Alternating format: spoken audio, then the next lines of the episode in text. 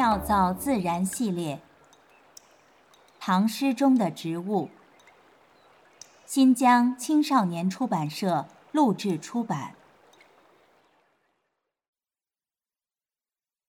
暮秋山行》：匹马卧长坂，夕阳下通津。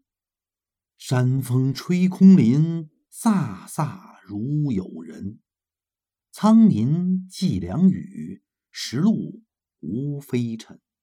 千念极目节，万籁悲消沉。啼绝昨夜鸣，蕙草色已沉。况在远行客，自然多苦心。作者：岑参，地点：黄河以北，山西、河北、山东一带。时间：公元七百三十九年，唐玄宗开元二十七年暮秋。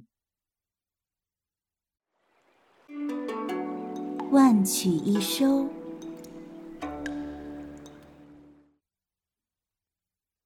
杜甫曾说：“岑参兄弟皆好奇。”岑参一生永远以好奇的眼，惊奇的打量着周围神奇的世界。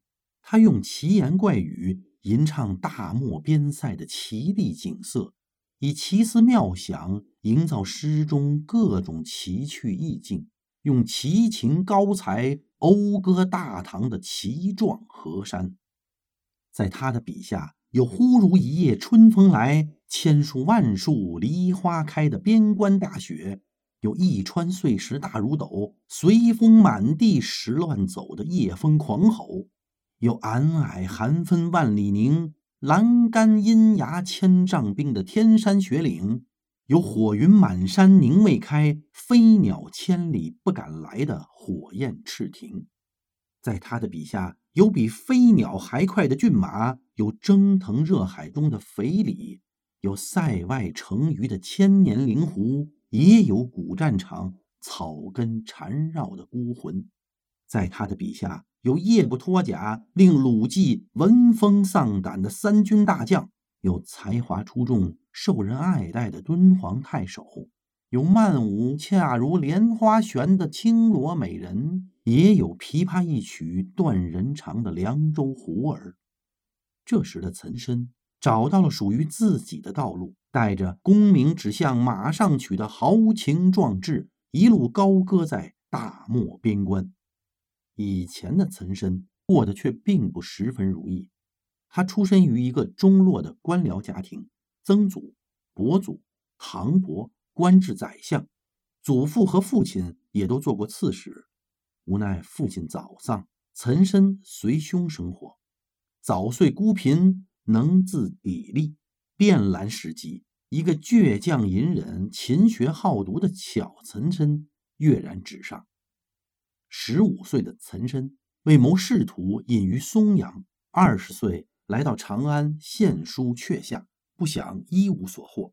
以后十年游走两京，终不遂愿。这首《暮秋山行》作于开元二十七年。这一年春天开始，诗人一直在河朔一带游历。和他后期雄浑奇阔的边塞山水诗不同，这首田园山水诗刚刚露出一点儿。奇的萌芽，唐殷凡评此诗：意意造奇，宜称优质。诗题为《山行》，并无之字写行，竟是从歇写起。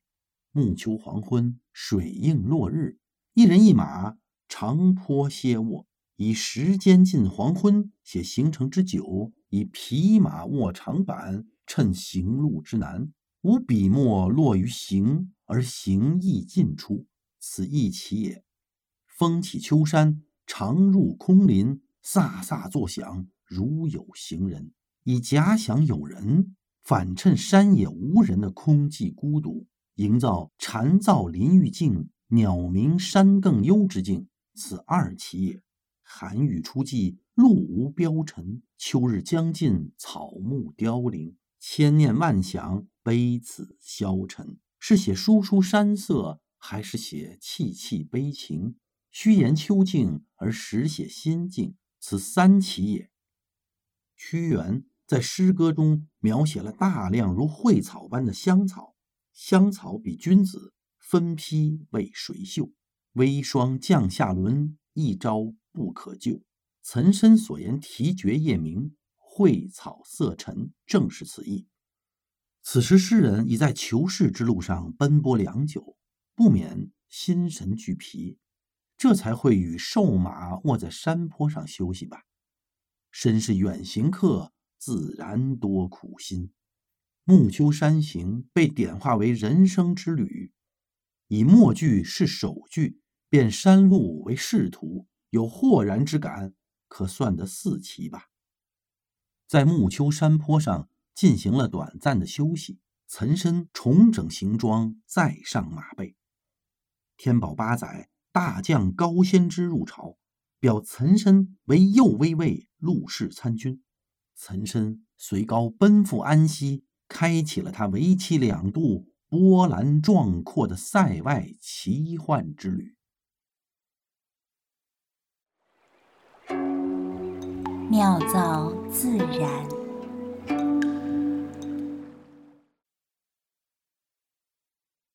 提到岑参，大家都会想到大漠风沙、铁马冰河。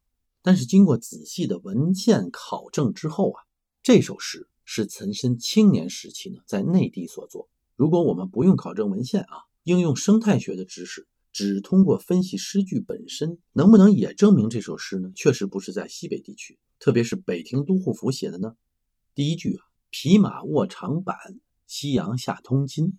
长坂就是指平缓的山坡。诗人呢，在一处平缓的山坡休息，夕阳西下，照在了山下的道路上。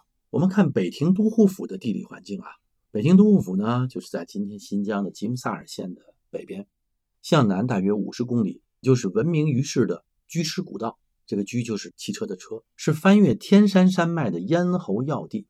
这里的落差呢，虽然高达一千五百米以上，但是地势呢相对平缓，符合诗中所说的长板。但是整条山谷呢都是南北向的，两侧的山峰都比较高，山高谷深呐。山谷里天黑的还很快，那通常人们在这个时候呢都会尽快的离开，或者准备安营扎寨了，不大会有闲情逸致的在长坡上躺卧。再加上高山阻挡的原因呢，不大能看到夕阳，所以啊，很难看到叫“夕阳下通津”这个场景。第二句呢，“山风吹空林，飒飒如游人”。居士古道附近的山上啊，广布着雪岭云山，山峰呢经过的时候，确实是有瑟瑟之声。但是雪岭云山是高山植物，只生长在呢海拔比较高的山体的北坡。如果是在这个云山附近啊，地势就会变得陡峭起来。它就不会有长板的概念，所以也存在一定的矛盾之处。那么第三、第四句呢？苍岷寄凉雨，石路飞无尘。这个岷指的是秋天的天空，千念极目节，万籁悲消沉。它指的是一年将近的时候，这个和本诗的题目《暮秋山行》是很吻合的。在居士古道附近呢，受到纬度和海拔的影响，夏末秋初就会下雪。到了深秋，那绝对不可能还有凉雨啊，那不可能了，那就是雪了。在北京都护府山区，如果出现凉雨啊，那只能是在盛夏时节。那么第五句“啼绝昨夜鸣，蕙草色已沉”，这个“啼绝”这字很难写啊，它就是杜鹃这种鸟，属于夏候鸟。到深秋的时候啊，早就飞走了。蕙草呢是一种香料植物，有文件啊，有的文献说蕙草是罗勒啊，就这一类的，既可以做香囊，也还可以烹饪食物。但是呢，罗勒来说，这又是一种标准的内地的植物，或者叫南方植物吧。时至今日啊，在新疆地区就没有分布过罗勒。所以，综上所述，可以证明这首诗不是写在新疆，特别是不是写在北庭都护府附近。文字中啊，包含着大量的生态学信息。诗人呢，不会无缘无故的写某样事物。解读这些信息呢，就像生物学做 DNA 分析一样，啊，有助于我们搞清楚事物的真相。